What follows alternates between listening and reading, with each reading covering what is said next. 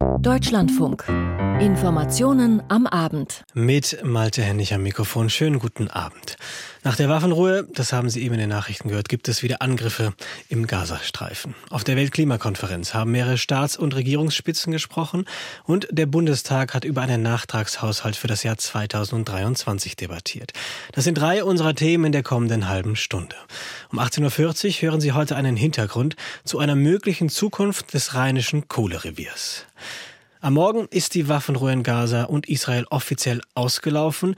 International gibt es weiterhin Forderungen nach einer Verlängerung, aber das israelische Militär hat die Angriffe im Gazastreifen wieder aufgenommen. Zuvor soll es aus dem Gazastreifen mindestens eine Rakete in Richtung Israel abgefordert worden sein. So hat es das israelische Militär gemeldet. In Tel Aviv bin ich jetzt verbunden mit unserer Korrespondentin Laura Rautkamp. Frau Rautkamp, was ist denn bisher über die Angriffe in Gaza bekannt? Sind sie im Vergleich zu vorher stärker oder schwächer geworden? Geworden? Also wir können sagen, dass Israel, dass das israelische Militär mit ganzer Härte ähm, auf die von Ihnen angesprochene Rakete reagiert hat. Ähm, es wurden inzwischen über 200 Ziele, so heißt es, ähm, bombardiert äh, vom israelischen Militär. Betroffen ist wohl, anders als in der ersten Phase des Krieges, so muss man das ja inzwischen leider sagen, vor allem ähm, der Süden des Gazastreifens. Der eine Hörer, die eine Hörerin kennt bestimmt ähm, ähm, den Übergang ähm, Rafah, also der Grenzübergang zu, zu Ägypten, wo ähm, ja zum Teil Hilfslieferungen eingetroffen sind, wo auch Geiseln übergeben wurden. Das wird sehr stark bombardiert, aber auch Gaza ähm, Stadt. Wir hören, dass, ähm, dass es über 100 tote Palästinenser seit heute früh gibt. Also die Situation ist wirklich eigentlich wie äh, vor der Feuerpause sehr äh, dramatisch. In den vergangenen Tagen hat ja unter anderem US-Außenminister Blinken gefordert, dass in Zukunft bei weiteren Angriffen die Zivilbevölkerung in Gaza geschont werden solle. Hat sich die israelische Militärführung oder Regierung irgendwie dazu positioniert?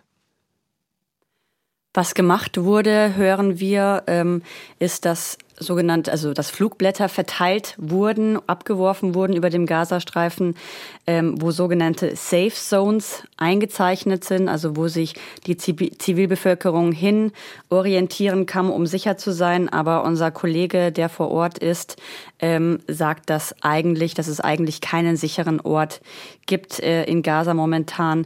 Also ich habe den Eindruck, ähm, nicht, dass da wirklich ähm, groß auf die Zivilbevölkerung Rücksicht genommen wird. Also es ist wirklich, wirklich dramatisch. Sind denn jetzt auch die Hilfslieferungen ausgesetzt? Ja, Seit heute früh, das haben wir jetzt bestätigt bekommen, ähm, gibt es auch keine Hilfslieferungen ähm, mehr. In den letzten Tagen waren die ja über den Grenzübergang nach Rafah in Rafah ähm, gebracht worden. Aber jetzt, da eben gerade auch dort sehr stark bombardiert wird, ähm, sind diese Hilfslieferungen momentan eingestellt. Also man arbeitet wohl unter Hochdruck ähm, an einer Etablierung eines neuen ähm, Korridors, humanitären Korridors, aber momentan scheint das äh, noch nicht der der Fall zu sein. Weiterhin sollen ja über 100 Menschen als Geiseln im Gazastreifen festgehalten werden. Hat sich denn die israelische Führung dazu geäußert, wie diese freikommen sollen? Also erklärtes Ziel von ähm, Benjamin Netanyahu, äh, da wird er auch nicht müde, das zu betonen, ist, alle Geiseln ähm, zu befreien, aber noch also es ist natürlich nicht klar, wie das jetzt passieren soll, wenn momentan keine Feuerpause ähm, herrscht. Da wird es natürlich auch keine Übergabe weiterer Geiseln ähm, geben. Wir hören, dass es morgen eine große ähm, Demonstration hier in Tel Aviv geben wird von den Geiselfamilien und Unterstützern, die eben den Druck auch nochmal erhöhen ähm, wollen. Ähm, man muss zum Hintergrund wissen, hier vor dem Kunstmuseum im Herzen ähm, von Tel Aviv ähm, treffen sich eben diese Unterstützer regelmäßig, bauen da lange Tafeln auf, Schabbattafeln mit leeren Stühlen, um eben darauf hinzuweisen, wir wollen, dass unsere Liebsten wieder zurückkehren und der Platz dort ist inzwischen umbenannt in Platz der Geisel. Frau Rollkamp, noch kurz zum Abschluss. Diese Waffenruhe jetzt in den vergangenen Tagen wurde ja unter anderem mit internationaler Vermittlung herbeigeführt. Ist denn bekannt, ob weiterhin international verhandelt wird, dass sowas wieder eintreten kann? Ja, die sogenannte Line of Communication steht weiterhin in Doha, sind weiterhin die Geheimdienstchefs von Israel und den USA, sitzen dort zusammen unter Vermittler von Ägypten und Katar. Und man hört, unter Hochdruck wird da weiter verhandelt. Das scheint aber sehr zäh zu gehen, aber ähm, das ist die in Anführungszeichen positive Nachricht, dass es also diese Verhandlungen weiter gibt, äh, weitergeht und ähm, ja, die Hoffnung besteht, dass eine weitere Feuerpause kommt. Wann und wie, äh, wissen wir leider nicht, aber wir verfolgen natürlich die neuesten Entwicklungen. Informationen waren das live aus Tel Aviv von unserer Korrespondentin Laura Chautkamp. Vielen Dank dafür. Und ein ausführlicheres Gespräch über die Lage in Nahost können Sie mit Laura Chautkamp auch in unserem Podcast Der Tag hören, zu finden unter anderem in der DLF Audiothek App. Gestern ist sie mit einer von vielen beachteten Ankündigung gestartet, die 28. Klimakonferenz der Vereinten Nationen. Gleich am ersten Tag ist bekannt gegeben worden, es wird einen Fonds zur Kompensation von Klimaschäden geben. Zahlreiche, zahlreiche vergleichsweise ärmere Länder hatten solche Ausgleichszahlungen schon seit Jahren gefordert. Viele von ihnen sind statistisch gesehen stark von den Folgen des Klimawandels betroffen, haben aber zu den Ursachen im historischen Vergleich oft deutlich weniger beigetragen als die sogenannten Industrieländer. Deutschland und die Vereinigten Arabischen Emirate haben jetzt dann gestern angekündigt, jeweils 100 Millionen Dollar in den Fonds einzuzahlen. Heute, am zweiten Tag der Konferenz, sind zum ersten Mal die Vertreterinnen und Vertreter des von Deutschland initiierten internationalen Klimaclubs zusammengekommen. Georg Ehring berichtet. In manchen Branchen ist klimafreundliche Produktion vergleichsweise schwer und die betreffende Industrie befürchtet Nachteile im internationalen Wettbewerb, wenn sie ihre Anlagen umbaut, um den CO2-Ausstoß zu mindern. Internationale Zusammenarbeit soll dem entgegenwirken. Dies ist das Anliegen des Klimaclubs, der heute in Dubai an den Start gegangen ist. Ins Leben gerufen wurde der Club unter anderem von Deutschland und Chile. Die offizielle Gründung auf der Klimakonferenz in Dubai war der erste Programmpunkt für Bundeskanzler Olaf Scholz, der am Freitag anreiste. Wir kommen aus allen Regionen der Welt. Uns eint die Überzeugung, dass der Klimawandel die größte Herausforderung des 21. Jahrhunderts ist. Uns eint auch ein gemeinsames Ziel, die Dekarbonisierung der Industrien und die Entkopplung von Wachstum und Emissionen. 36 Gründungsmitglieder hat der Club. Neben der Europäischen Union gehören Industrieländer wie die USA, Japan und Australien dazu, außerdem Schwellenländer wie Indonesien und Thailand. Nicht dabei sind unter anderem Indien und China. Der Club soll offen sein und wachsen, um CO2-freie Produktion zum Weltstandard zu machen. Gemeinsam sollen unter anderem Definitionen entwickelt werden, wodurch sich klimafreundliche Produkte in Branchen auszeichnen, in denen der CO2-Ausstoß bisher besonders hoch ist. Dies wird uns ermöglichen, die Leitmärkte für klimaneutrale Industrieprodukte wie klimafreundlichen Stahl und Zement oder klimafreundliches Aluminium auszubauen. Die Europäische Union setzt darüber hinaus auf Klimazölle, um Kostennachteile auszugleichen. Dies gilt allerdings als zweischneidiges Schwert, denn Vergeltungsmaßnahmen von Staaten, deren Industrie zur Kasse gebeten wird, sind zu erwarten. Der Club ist ein guter Ansatz, um die Industrie zu dekarbonisieren. Das ist etwas, was wir dringend brauchen. Wie wirksam er letztlich sein wird, das können wir jetzt bei der Bekanntgabe bei dem Start des Klimaclubs noch nicht sagen. Sagt David Riefisch vom Umwelt- und Entwicklungspolitischen Verband German Watch dazu. In Dubai reden seit dem Mittag Staats- und Regierungschefs. Sie erläutern ihre Klimapolitik und setzen den Rahmen für die Abschlusserklärung, die alle Staaten zu mehr Anstrengungen im Klimaschutz auffordern dürfte. Um die Erwärmung unter 1,5 Grad zu halten, die das Pariser Abkommen vorsieht, müssen die Emissionen bis zum Jahr 2030 in etwa halbiert werden. Das ist bisher nicht in Sicht. Eine Verdreifachung des Bestandes an Solaranlagen und Windrädern weltweit ist dafür erforderlich, außerdem eine starke Steigerung der Energieeffizienz.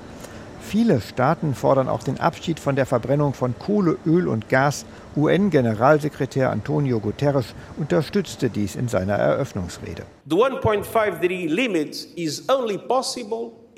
1,5 Grad Grenze lässt sich nur dann einhalten, wenn wir endgültig damit aufhören, fossile Energien zu verbrennen. Nicht nur reduzieren, nicht nur die Abgase abfangen, sondern auslaufen lassen mit einem klaren Zeitrahmen, der zum 1,5 Grad Limit passt. Das allerdings dürfte auf Widerstand der Länder stoßen, die von fossilen Rohstoffen leben, unter anderem des Gastgebers Vereinigte Arabische Emirate. Sie setzen auf die nachträgliche Abscheidung und Speicherung von CO2. Dadurch werde die Verbrennung fossiler Rohstoffe klimaverträglich. Für heftige Debatten über die Zukunft des Klimaschutzes ist in Dubai also gesorgt. Allerdings nicht mit allen Staaten. Die Delegation Irans sagte ihre Teilnahme an der Konferenz ab, weil auch Israel teilnimmt, wie an bisherigen Klimakonferenzen auch. Doch in Zeiten des Krieges im Gazastreifen haben sich auch hier die diplomatischen Fronten verhärtet. Dabei ist die Klimaerwärmung ein Problem, das nur von der ganzen Welt gemeinsam gelöst werden kann. Die Bundesregierung sucht weiterhin nach Lösungen, ihre Haushaltsfinanzierungen sowohl in der Vergangenheit auch, als auch aktuell und auch in der Zukunft abzusichern. Heute ist es in erster Lesung im Bundestag über einen Nachtragshaushalt für das Jahr 2023 gegangen. Mit dem Nachtragshaushalt für das laufende Jahr will die Regierungskoalition unter anderem die Mittel für die sogenannten Energiepreisbremsen rechtlich absichern. Und auch wenn es heute offiziell um den Nachtragshaushalt 2023 gegangen ist, die Haushaltsplanungen für das Jahr 2024 waren ebenfalls Thema. Mehr dazu von Markus Pindur. Die politischen Ziele der Ampel blieben gleich, so Finanzminister Lindner in der ersten Beratung des von der Ampel angestrebten Nachtragshaushaltes für das Jahr 2023. Unsere Ziele bleiben Wettbewerbsfähigkeit, unsere Ziele bleiben Dekarbonisierung, unsere Ziele bleiben Wohlstand für alle bei einer erhaltenen sozialen Balance in unserem Land. Nach dem Urteil bleiben diese Ziele richtig. Aber wir werden andere neue Wege dorthin finden. Dessen können Sie sich sicher sein. Damit gab Lindner die Verteidigungslinie der Ampel vor. Nicht das, was man getan habe, sei falsch gewesen, sondern lediglich die Verbuchung der dafür bereitgestellten Mittel sei vom Bundesverfassungsgericht beanstandet worden. Im Übrigen habe der Angriffskrieg Putins und seine Folgen für die Energiepreise einen Notstand ausgelöst, auf den man habe reagieren müssen. Ich will die Situation zu Beginn dieses Jahres in Erinnerung rufen. Putins Angriff auf die Ukraine hat bei uns zu einer Energiekrise mit ruinösen Preisspitzen geführt. Das war kein Nebenprodukt des Krieges, das war Putins Strategie, um uns zu zermürben. Um unser Land zu schützen, hat der Deutsche Bundestag daher im Oktober 2022 eine außergewöhnliche Notsituation festgestellt. Trotz der Preisspitzen haben wir es geschafft, die Energiekrise einzuhegen. Ein dramatischer Einbruch unserer Wirtschaft, Strukturbrüche in unserer Wirtschaft konnten verhindert werden. Die Opposition gab sich damit nicht zufrieden. Der Unionsfraktionsvize Mittelberg. Wir kommen hier heute eigentlich nur zusammen, weil wir Ihren Verfassungsbruch reparieren müssen. Normalerweise würde diese Sitzung hier sonst nicht stattfinden. Dennoch seien CDU und CSU bereit, der Koalition konstruktiv bei jeder Lösung zu helfen, die die Union für vertretbar halte. Aber das setzt allerdings voraus, dass Sie wirklich jetzt an Ihren Haushalt rangehen, dass Sie wirklich umschichten, dass Sie wirklich ernsthaft sparen. Wir wünschen der FDP bei diesem Bemühen in der Ampel viel Glück und viel Erfolg. Das meine ich sogar ehrlich. Wo im Einzelnen gespart werden soll, ist noch nicht vollends klar. 17 Milliarden Euro fehlen. Nicht mehr enthalten im Haushalt 2023 ist die Startfinanzierung für die Aktienrente, mit der ab Mitte der 2030er Jahre die Rentenbeiträge stabilisiert werden sollen. Dies spart in diesem Jahr 10 Milliarden Euro. Die Linke fordert die Abschaffung der Schuldenbremse, so die haushaltspolitische Sprecherin Gesine Lötsch. Das eigentliche Problem ist, dass SPD und CDU die unsinnige Schuldenbremse in das Grundgesetz geschrieben haben. Das war ein Akt der Selbstfesselung. Und ich sage Ihnen, es ist die Verantwortung aller demokratischen Parteien, die Schuldenbremse aus dem Grundgesetz zu streichen, meine Damen und Herren. Die Bundesregierung will für 2023 eine Notlage erklären und auf dieser Grundlage zum vierten Mal in Folge die Schuldenbremse aussetzen. In der Debatte zum Nachtragshaushalt bekräftigte Finanzminister Lindner erneut, im kommenden Jahr wieder die Schuldenbremse einhalten zu wollen. Aus SPD und Grünen kommen hingegen Forderungen, diese 2024 erneut auszusetzen. Die Ampel steht weiter unter Einigungsdruck. Vereinfacht gesagt hat das Oberverwaltungsgericht Berlin-Brandenburg die Bundesregierung verurteilt, weil sie ein von ihr selbst geschaffenes Gesetz nicht eingehalten hat. Geklagt hatten die Deutsche Umwelthilfe und der BUND. Konkret geht es um die festgeschriebenen Klimaziele im Verkehrs- und Gebäudesektor. Die sind in vergangenen Jahren verfehlt worden. Aber im Klimaschutzgesetz der Bundesregierung sind derzeit für bestimmte Sektoren jährliche Zielwerte zur Senkung von schädlichen, schädlichen Treibhausgasen festgesetzt. Wenn diese Ziele Ziele verfehlt, so steht es im Gesetz, müssen die zuständigen Ministerien mit Sofortprogrammen gegensteuern. Darum hat das Oberverwaltungsgericht Berlin-Brandenburg mit seinem Urteil die Bundesregierung jetzt dazu aufgefordert, Sofortprogramme für mehr Klimaschutz im Verkehr und bei Gebäuden aufzulegen. Die, die Bundesregierung hat Revision angekündigt. Über die Folgen des Urteils wird diskutiert. Frank Kapellan hat weitere Einzelheiten dazu. Der Kanzler ist dann erst einmal weg. Olaf Scholz besucht die Klimakonferenz in Dubai. Schwierig dürfte es dort für ihn werden, die deutsche Vorreiterrolle bei schnellen Maßnahmen gegen die Erderwärmung zu bekräftigen. Das Urteil des Oberverwaltungsgerichtes Berlin-Brandenburg bescheinigt seiner Regierung gerade im Gebäude- und Verkehrssektor viel zu wenig zu tun. Selbstverständlich wollen wir unsere Klimaschutzziele einhalten und auch in den kommenden Jahren nicht mehr gesamtstaatlich emittieren, als wir emittieren dürfen. Unterstreicht Volker Wissing, Deutschlands Verkehrsminister von der FDP gegenüber der ARD. Er geht für die Bundesregierung in Revision. Aus seiner Sicht darf das Urteil keinen Bestand haben, denn längst hat die Regierung ein neues Klimaschutzgesetz auf den Weg gebracht, das nicht mehr nach einzelnen Sektoren unterscheidet, Maßgeblich sei eben, was unter dem Strich an CO2-Emissionen bleibe, man habe sich nun einmal dazu entschieden, eben auf diese Gesamtbetrachtung abzustellen und keine Sektorbetrachtung mehr im Klimagesetz vorzuschreiben. Und damit entfällt die Sektorbetrachtung und auch die Relevanz der Entscheidung. Wissing rechnet sich also gute Chancen aus, vor Gericht Recht zu bekommen. Dennoch muss sich die FDP fragen lassen, ob mit der Anfechtung des Urteils nur versucht werden soll, schnelle Entscheidungen im Verkehrssektor zu blockieren blockieren. Bewährtes Mittel auf Zeit spielen, zu besichtigen ja auch auf jeder Weltklimakonferenz. Im Deutschlandfunk ist am Morgen FDP-Fraktionsvize Lukas Köhler zu Gast. Das Oberverwaltungsgericht hatte auf Sofortmaßnahmen gegen den CO2-Ausstoß gedrängt. Warum machen Sie nicht einfach das, was man machen könnte? Etwa ein Tempolimit auf Autobahnen zu verhängen. Tempo 130 könnte fast sieben Millionen Tonnen CO2 jährlich einsparen, so eine Studie des Umweltbundesamtes. Immerhin weitere drei Millionen Elektroautos müssten auf die Straße um eine ähnliche Reduzierung zu erzielen. Lukas Köhler von der FDP überzeugt diese Rechnung allerdings nicht. Das Tempolimit ist ja lange schon in der Diskussion. Es ist ja eher eine symbolische Maßnahme, um den Klimaschutz umzusetzen. Und für uns gilt immer, wenn es nicht nötig ist, ein Gesetz zu machen, dann ist es nötig, keins zu machen, wenn, wie beim Tempolimit, die Einschränkung der Freiheit überwiegen würde. Wieder einmal offenbart dieses Urteil, wie weit gerade Liberale und Grüne im Kampf für den Klimaschutz auseinanderliegen. Die Forderung nach einem Tempolimit ist dabei gar nicht mehr so oft zu hören. Bei den Liberalen stoßen SPD und Grüne an dieser Stelle auf Granit, aber die aktuelle Haushaltsnotlage lässt den Ruf nach Abbau von klimaschädlichen Subventionen wieder lauter werden. Dieses Ziel ist immerhin im Koalitionsvertrag verankert. Das Dienstwagenprivileg dass die private Nutzung meist schwerer Limousinen steuerlich bevorteilt, kommt da wieder in die Diskussion, dass der Staat das Dieseltanken subventioniert oder auf eine Flugbenzinsteuer ganz verzichtet, wirft ebenso Fragen auf. Stefan Gelbhaar, Verkehrspolitiker der Grünen gegenüber der ARD. Wir wissen alle, dass wir immer noch ein Steuersystem haben, was äh, klimaschädliche Fahrzeuge bevorzugt.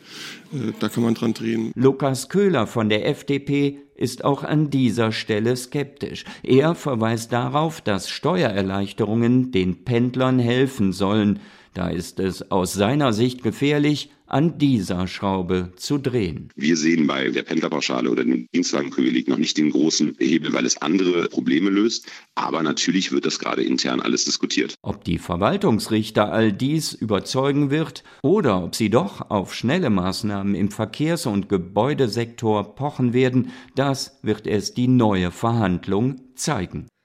In den vergangenen Monaten ist darüber berichtet worden. Bestimmte Medikamente waren nicht mehr lieferbar oder es drohten Engpässe in Beständen der Apotheken. Als einen Grund dafür haben Fachleute die deutsche Abhängigkeit von globalen Lieferketten und der Produktion von Arzneimitteln im Ausland festgestellt. Die Bundesregierung will nun gegensteuern. Mit einem Gesetz will sie die Pharmaforschung und auch Produktion von Arzneimitteln in Deutschland fördern.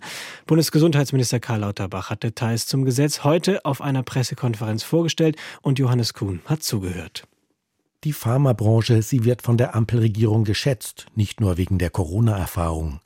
So beschreibt Karl Lauterbach die Branche als Pfeiler des Deutschlands von morgen. Viel Innovation ist notwendig. Wir brauchen wenig Energie, wollen wir diesen Bereich aufbauen, also einen Produktionsbereich, einen Kern der Reindustrialisierung von Deutschland. In bestimmten Bereichen sind wir ja zurückgefallen. Die medizinische Grundlagenforschung sei weiterhin Weltklasse, aber bei Patenten und klinischen Studien falle Deutschland zurück. Das neue Medizinforschungsgesetz, das nun in die Ressortabstimmung geht, soll das ändern. Geht es nach der Bundesregierung, müssen Anträge für klinische Studien bald nur noch bei einer einzigen Stelle eingereicht werden, dem Bundesinstitut für Arzneimittel und Medizinprodukte, kurz BfArM. So haben Sie an einer Stelle eine Möglichkeit, die Studie zu beantragen und von dort geht die Studie dann in alle respektiven Behörden. Die Bundesbehörde koordiniert im Hintergrund auch die ethische Überprüfung sowie Genehmigungsfragen zum Datenschutz. Die Länderzuständigkeiten in diesen Bereichen verschwinden nicht, sie sollen aber durch bessere Koordination und Mustervertragsklauseln keine Forschungsbremse mehr sein. Der Präsident des Verbands Forschender Pharmaunternehmen, Hahn Steutel, lobt diese Vereinfachung.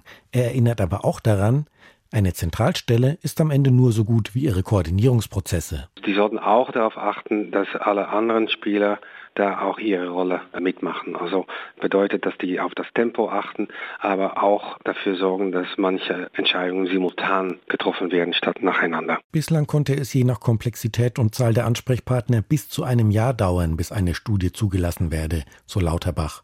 Sein Versprechen? Der ganze Prozess wird deutlich beschleunigt und wir wollen den Prozess in 25 Arbeitstagen abschließen. Neben dem Medizinforschungsgesetz soll die Pharmabranche auch von einem vereinfachten Zugang zu pseudonymisierten Gesundheitsdaten profitieren. Das entsprechende Gesetz wird derzeit final im Bundestag verhandelt. China und die USA gelten in Sachen Medizinforschung als kaum einzuholen. Aber auch innerhalb der Europäischen Union hätten einige Länder ihre Prozesse beschleunigt. Spanien hat schon in 2016 eine europäische Richtlinie umgesetzt. Die arbeiten jetzt schon mit diesen Mustervertragsklauseln und die haben sehr deutlich Abstand von uns genommen im Volumen der klinischen Studien. Das gleiche gilt für Frankreich ein bisschen später. Sagt Pharmavertreter Steutel, betont zugleich jedoch. Es zeigt auch, dass wir die Möglichkeiten haben, sehr schnell wieder den Rückstand wettzumachen, denn die Infrastruktur für klinische Forschung in Deutschland ist an sich hervorragend. Sie ist laut eigener Auskunft die größte regionale Sicherheitsorganisation der Welt, die OSZE, die Organisation für Sicherheit und Zusammenarbeit in Europa. 57 Staaten aus Europa, Nordamerika und Asien nehmen an der OSZE teil. Sie will ein Forum für politischen Dialog sein und eine Plattform für Zusammenarbeit, so schreibt es die OSZE auf ihrer Homepage. Zuletzt ist aber immer wieder darüber berichtet worden, dass der Dialog innerhalb der Organisation schwierig geworden ist. Seit gestern treffen sich die OSZE-Außenministerinnen und Minister in der nordmazedonischen Hauptstadt Skopje.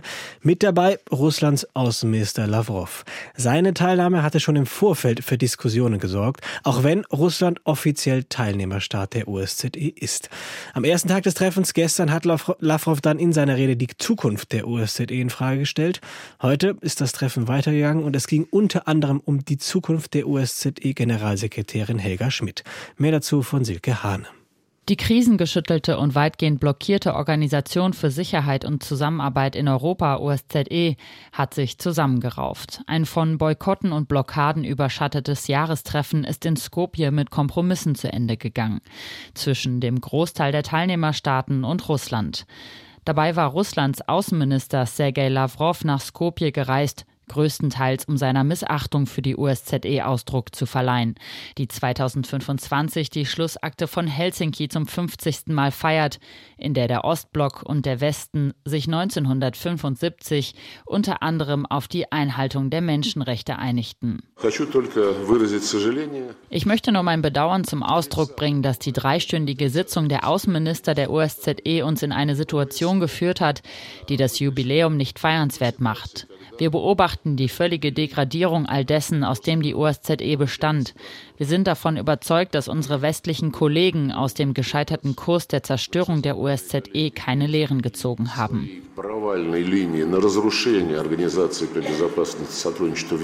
Doch im Hintergrund wurde sich zumindest darauf geeinigt, die Organisation nicht völlig kopflos ins Chaos schlittern zu lassen. Der erste wichtige Punkt, auch im kommenden Jahr wird eines der OSZE-Länder den Vorsitz übernehmen, und zwar Malta. Das Land ist in der EU, aber nicht in der NATO und damit für Russland offenbar akzeptabel. Schwieriger waren die Verhandlungen über die Vertragsverlängerungen der Generalsekretärin Helga Schmidt und drei weiterer Führungskräfte, darunter der Leiter des Menschenrechtsbüros. Schmidt und die anderen drei werden um neun Monate im Amt verlängert. Normal sind drei Jahre. Schmidt zeigte sich bei der Abschlusspressekonferenz dennoch erleichtert.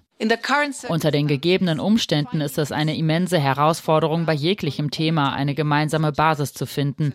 Und ich werde nicht so tun, als wäre das anders. Schmidts Stelle wäre sonst ab Montag vakant gewesen. Die Alternative zu der extrem kurzen Vertragsverlängerung wäre also eine OSZE ohne Führungspersonal gewesen. Ob und wie es dann in neun Monaten weitergeht, ist völlig offen. Warum Russland Helga Schmidt nicht länger als Generalsekretärin duldet, deutete sich heute ebenfalls an. Zum wiederholten Male forderte Schmidt Russland dazu auf, drei ukrainische OSZE-Mitarbeiter freizulassen, die seit mehr als 600 Tagen in Gefangenschaft sind. Inhaftiert wegen ihrer Arbeit für die OSZE, trotz der mit ihrer Funktion verbundenen Immunität. Ich fordere erneut ihre sofortige Freilassung und ich werde weiterhin alles in meiner Macht Stehende tun, um ihre Freiheit zu sichern. Während die OSZE und die meisten Teilnehmerstaaten auf den Grundprinzipien der Organisation beharren, wird Russland die Organisation wohl weiter schwer unter Druck bringen. Der aktuelle Vorsitzende der Organisation Nordmazedoniens Außenminister Buja Osmani zeigte sich dennoch zweckoptimistisch, dass Kompromisse möglich sind. In the most im polarisiertesten Jahr seit der Gründung der OSZE vor 50 Jahren ist es uns gelungen, fünf entscheidende Beschlüsse für die bloße Existenz der Organisation zu treffen, durch Konsens. Viel mehr als die Existenz ist allerdings nicht gesichert. Auf einen Haushalt für das laufende Jahr wurde sich wieder nicht geeinigt. Es ist eine Pandemie, die seit Anfang der 1980er Jahre einer breiteren Öffentlichkeit bekannt geworden ist, die Verbreitung des HIV-Virus. Schaut man auf die Statistiken, ist die Zahl der HIV-Infizierten weltweit seit 2001 fast konstant gestiegen. Allerdings ist die Anzahl von Neuinfektionen pro Jahr seit 2001 von rund 3,1 Millionen auf rund 1,3 Millionen gesunken. Heute ist Welt-AIDS-Tag. Ein Tag, der auf die Risiken der Ansteckung und der Krankheit Krankheit aufmerksam machen soll, aber auch Informationen gegen Unwissenheit und Vorurteile liefern soll. Über die Lage in Deutschland berichtet Ulrike Till. Vergangenes Jahr haben sich laut Robert Koch Institut rund 1900 Menschen in Deutschland neu mit dem AIDS-Erreger infiziert. Das ist wie schon in den Jahren zuvor eine erfreulich niedrige Gesamtzahl. Dennoch gibt es Grund zur Sorge. Bei Heterosexuellen und bei Menschen, die Drogen spritzen, sind die Zahlen angestiegen.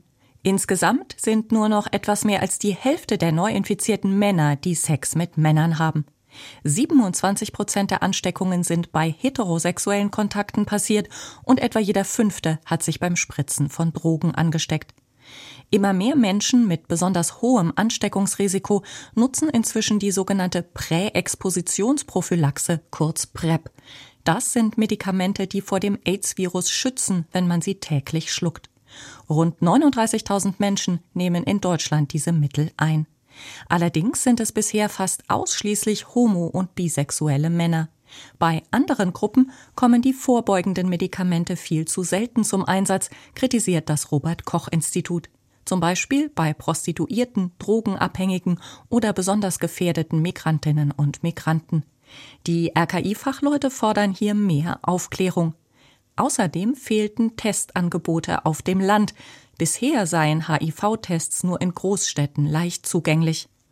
Bedenklich ist aus Sicht des RKI auch die Entwicklung bei anderen sexuell übertragbaren Krankheiten. Vor allem die Syphilis ist weiter auf dem Vormarsch. Vergangenes Jahr wurden in Deutschland rund 8300 Fälle registriert. Kondome bieten sicheren Schutz vor Syphilis, allerdings neigen gerade Männer, die wegen ihres hohen AIDS-Risikos vorbeugend PrEP-Medikamente schlucken, dazu, auf Kondome zu verzichten. Und das waren die Informationen am Abend für heute. Ihnen bis hierhin vielen Dank fürs Zuhören. Haben Sie noch einen guten Abend.